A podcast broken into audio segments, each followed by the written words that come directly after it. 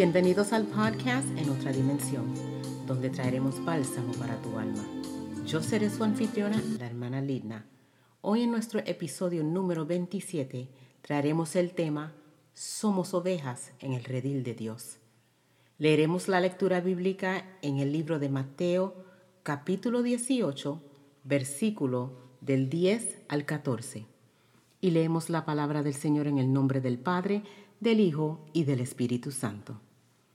Mirad que no menospreciéis a uno de estos pequeños, porque os digo que sus ángeles en los cielos ven siempre el rostro de mi Padre que está en los cielos, porque el Hijo del Hombre ha venido para salvar lo que se había perdido.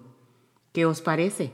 Si un hombre tiene cien ovejas y se descarría una de ellas, ¿no deja las noventa y nueve y va por los montes a buscar la que se había descarriado? Y si acontece que la encuentra, de cierto os digo que se regocija más por aquella que por la noventa y nueve que no se descarriaron. Así, no es la voluntad de vuestro Padre que está en los cielos que se pierda uno de estos pequeños. Amén. La parábola de la oveja perdida es una de las historias bíblicas más conocidas. Al leerlas, podemos percibir la muestra del corazón de Dios para el hombre y para la humanidad. Dios, siendo tan sublime viendo la decadencia de la humanidad llena de pecado, buscó de un medio para salvar a la humanidad enviando a Jesucristo, su único Hijo. En la parábola de la oveja perdida podemos entender varias actitudes que muestra el pastor hacia sus ovejas. De esta misma forma hace Jesús con nosotros. El buen pastor cuida sus ovejas en el rebaño de peligro, de enfermedades, las defiende y las guía por pastos verdes y delicados. El pastor de ovejas conoce cada oveja y a cada una la llama por su nombre. Ellas conocen la voz de su pastor. Así es el amor de Dios, quien envió a su Hijo Jesús a morir en la cruz para salvarnos. Él nos fue a buscar y nos encontró. Nosotros no le buscamos a Él. La Biblia dice que todos nos hemos descarriados como ovejas, cada cual se apartó por su camino. Pero aún así, si usted y yo no buscamos a Dios, Él nos encuentra. Él fue y nos buscó y nos rescató, nos limpió de este mundo de pecado y nos ha perdonado. Jesús fue a la cruz siendo en forma de siervo, se humilló hasta lo sumo, derramando su preciosa sangre para redimir al mundo de pecado. Nosotros fuimos rescatados y comprados a precio de sangre por medio de Jesucristo. Ahora, Jesús no hace distinción. La palabra nos dice que el que viene a mí, yo no le echo fuera. ¿Qué quiere decir? Aunque nosotros nos hayamos extraviado o perdido en el camino, él va tras nosotros para reunirnos de nuevo al redil de las ovejas. En Lucas 15:4 nos dice, ¿qué hombre de vosotros teniendo cien ovejas, si pierde una de ellas, no deja las noventa y nueve en el desierto y va tras la que se perdió hasta encontrarla? Aquí podemos ver cuán amor tiene Jesús por nosotros que Él deja las 99 que están ya seguras y va por aquella que se ha extraviado o que se ha perdido. Un pastor va en busca de su oveja perdida y Jesús activamente va y busca todo aquel que se ha perdido.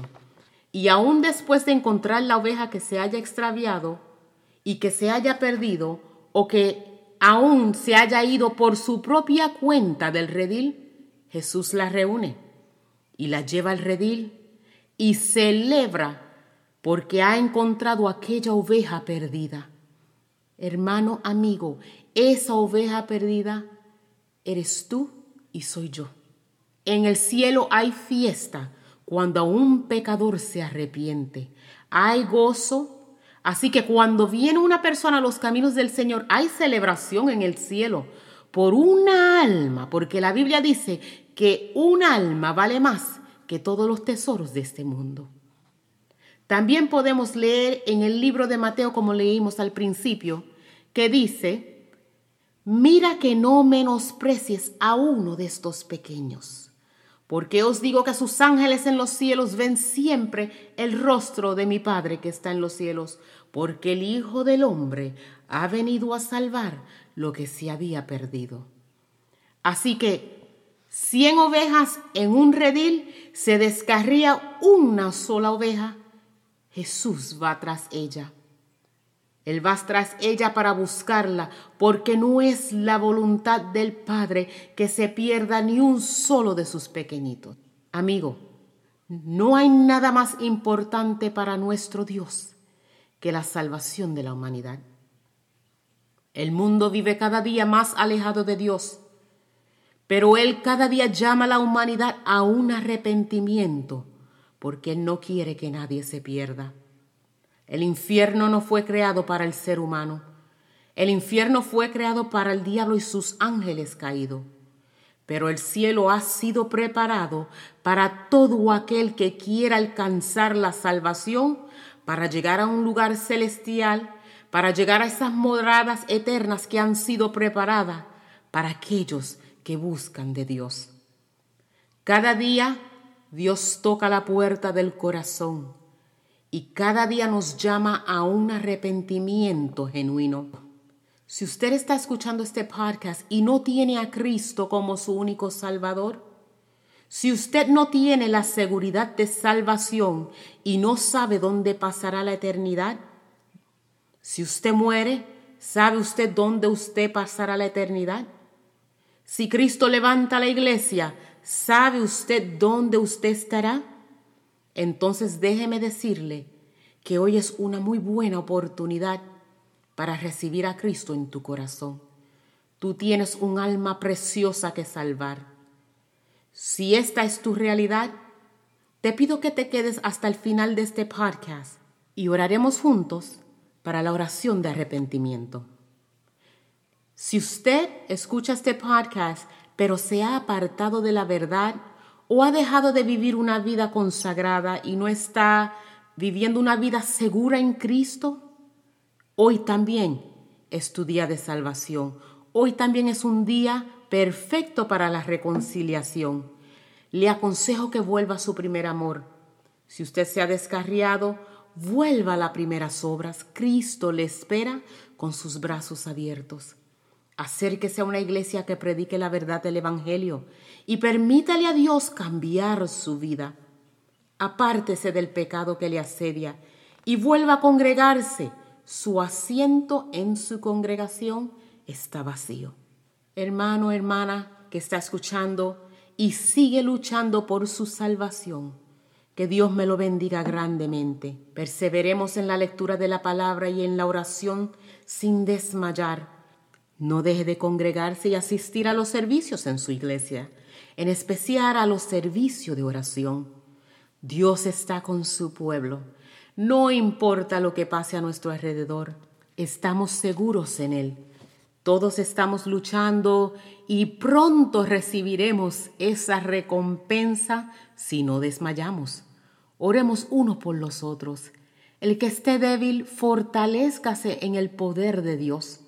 Ame a su hermano, asista a los servicios en su congregación.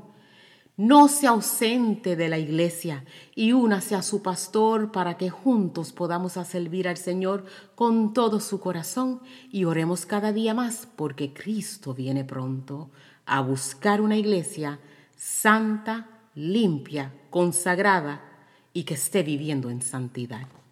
Amigo, si usted desea hacer la oración de arrepentimiento, puedes repetir después de mí.